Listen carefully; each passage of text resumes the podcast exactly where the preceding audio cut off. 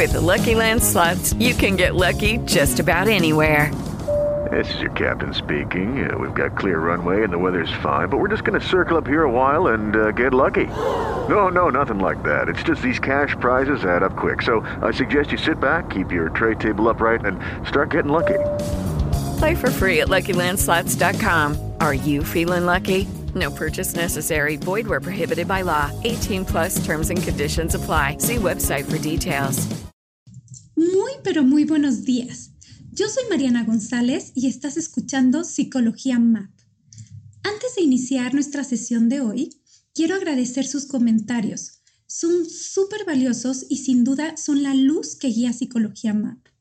Gracias Mau y Lore, quienes comentan a través de Apple Podcast que las cápsulas son fáciles de escuchar y han sido de gran aprendizaje para intervenir con sus hijos adolescentes. Siempre, siempre agradecida. Ahora bien, entrando en materia, un tema recurrente en terapia es cómo intervenir o qué hacer si estoy por separarme o ya me separé de mi pareja. Situación compleja para todos los involucrados, ¿cierto? Especialmente para la pareja y por supuesto para los hijos. ¿Cómo abordarlo? ¿Qué decirles? Quédate, espero poder acompañarte en este difícil proceso de la separación de los padres. Comenzamos. Psicología MAP. Si eres mamá o papá de niños o jóvenes, este es tu espacio en el que buscaré acompañarte en el complejo camino de la paternidad. Yo soy Mariana González, psicoterapeuta y fundadora de Psicología MAP. Psicología MAP.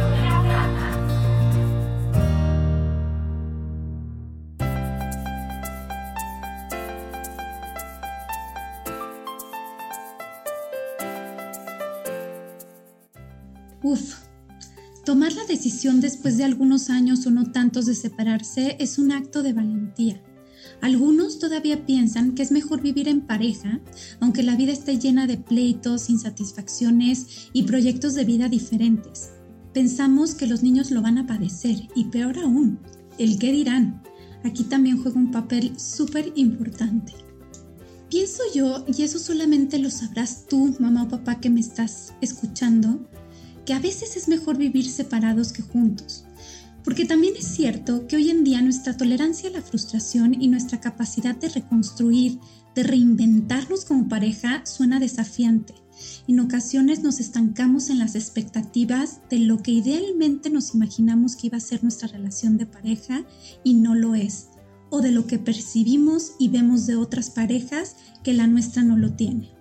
Pongamos el ojo en nuestros hijos. Quiero mencionar que lo que voy a decir va en función solamente de mi experiencia profesional y personal. Cuando ya está tomada la decisión, sea por el motivo que sea, en la generalidad de los casos, el enojo es la emoción que predomina entre las parejas o exparejas. Por muchas razones que no justifico infidelidades, falta de iniciativa, traiciones, cotidianeidad, en fin.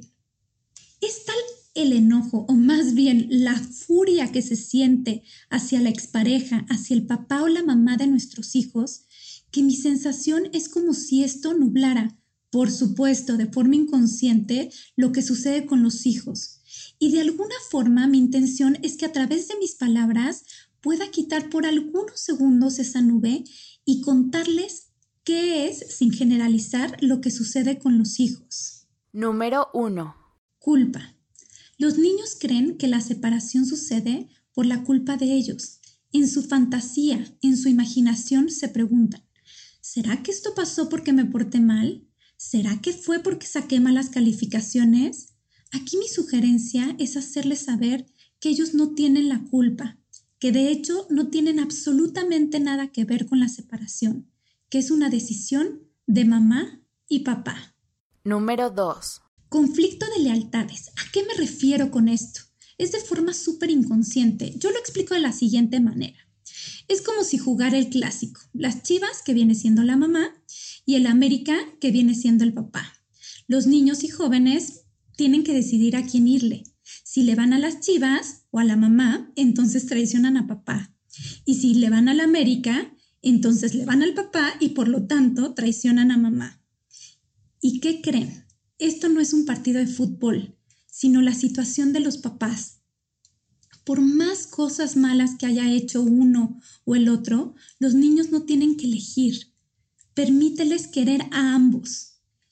Eso es un acto de amor, no para con la expareja, sino para con los hijos. El tiempo todo lo pone en su lugar. Número 3. La ambivalencia. A veces las parejas no están 100% decididas en la separación y consideran saludable que los papás tengan una buena relación, lo digo entre comillas. Entonces se juntan a desayunar, a comer, entre otras cosas. Esto, sobre todo al principio de la separación, crea mucha confusión e incluso esperanza de que mamá y papá algún día regresen.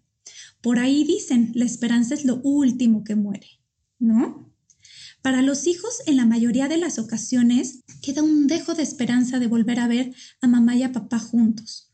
Ojo, una cosa es llevarse bien, lo cual, de verdad, super ayuda a los hijos.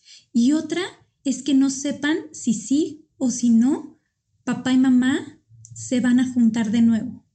¿A qué me refiero con llevarse bien? Establecer acuerdos Reglamentario. Cada 15 días papá ve a los niños y después le toca a mamá. Hey guys, it is Ryan. I'm not sure if you know this about me, but I'm a bit of a fun fanatic when I can. I like to work, but I like fun too. It's a thing. And now the truth is out there. I can tell you about my favorite place to have fun. Chumba Casino. They have hundreds of social casino style games to choose from with new games released each week. You can play for free anytime, anywhere and each day brings a new chance to collect daily bonuses. So join me in the fun. Sign up now at ChumbaCasino.com. No purchase necessary. Void were prohibited by law. See terms and conditions. 18 plus. Si la decisión es que papá los recoja todos los días del colegio, está bien. El tema es que sea constante y que los niños sepan qué esperar. Incluso sugiero hacer un calendario ya con el tiempo que le toca a cada papá. Claro, esto puede irse flexibilizando pero después de un tiempo. Verbalizar. Antes de la partida de papá o de mamá, hacer una especie de reunión familiar en la que se especifique que papá y mamá han decidido separarse. Y esto no quiere decir que papá o mamá se separen de ellos, que siempre estarán en contacto a través de una llamada o ahora por mensajes y papá o mamá, de ser posible, siempre estén disponibles. Ojo aquí, no hay que llenarlos de información difícil de elaborar. La intervención tiene que ser en función de la edad de nuestros hijos y en función de lo que su cabecita esté dispuesta a elaborar. El famosísimo, mamá, evita hablar mal de papá. Papá, evita hablar mal de mamá. Aquí digo yo, uno puede hablar y decir cosas de sus papás que les disgustan, pero si alguien se atreve a meterse con alguno de ellos, los protegemos porque finalmente son las personas que más amamos y que más nos aman. Número 6. El dinero. Ese es uno de los principales pleitos entre los papás que se están separando o ya están separados. Como terapeuta me suele pasar cosas como, él te tiene que pagar la terapia o ella tiene que pagar o dile a papá que te compre esos tenis. En fin, me puedo imaginar si yo me siento entre la espada y la pared, ¿cómo se sentirán los hijos? Es uno de los principales conflictos antes y después de la separación. Mucho ojo con esto. Número 7. Entendamos la separación como un proceso de duelo. Hay una pérdida importante y desde ahí habrá que empatizar, primero con nosotros y después con nuestros hijos. Lleva tiempo, lleva mucho tiempo, no solo para nosotros, también para nuestros hijos y también para nuestra expareja. Número 8. La familia externa puede ser una red de apoyo y contención, pero también puede propiciar que se potencialice el enojo y este puede tener repercusiones para nuestros hijos. Para cerrar esta cápsula te quiero compartir lo que algún día, hace algunos años, una mamá soltera me comentó respecto al papá de su hija. Con toda claridad me dijo, gracias a esta persona, yo el día de hoy tengo la fortuna de ser la madre de esta niña. Eso se lo transmitió a su hija.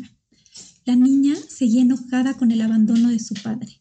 y lo trabajamos en terapia. Sin embargo, este enojo definitivamente no fue sembrado por la madre, sino porque ella misma, a manera de creencia, imaginaba una vida en familia con mamá y papá juntos, que no necesariamente son sinónimo de felicidad permanente.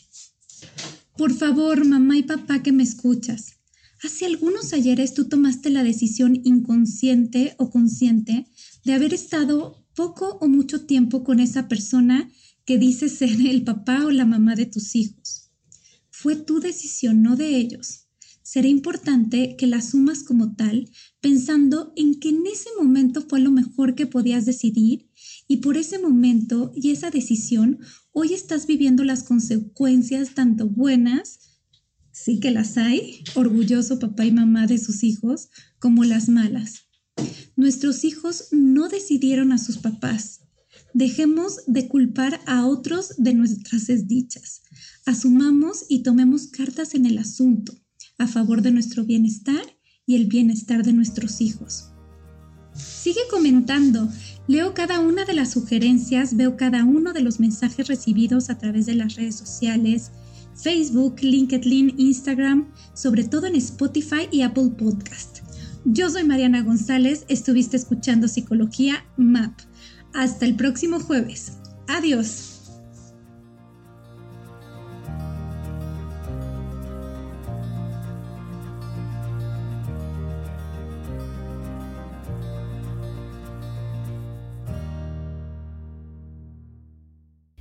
Escuchando Psicología Map todos los jueves. Entra a psicologiamap.com para enterarte de más episodios. Súmate a las redes sociales, comenta o escríbeme a infopsicologiamap.com. Esta ha sido una producción de puntoprimario.com.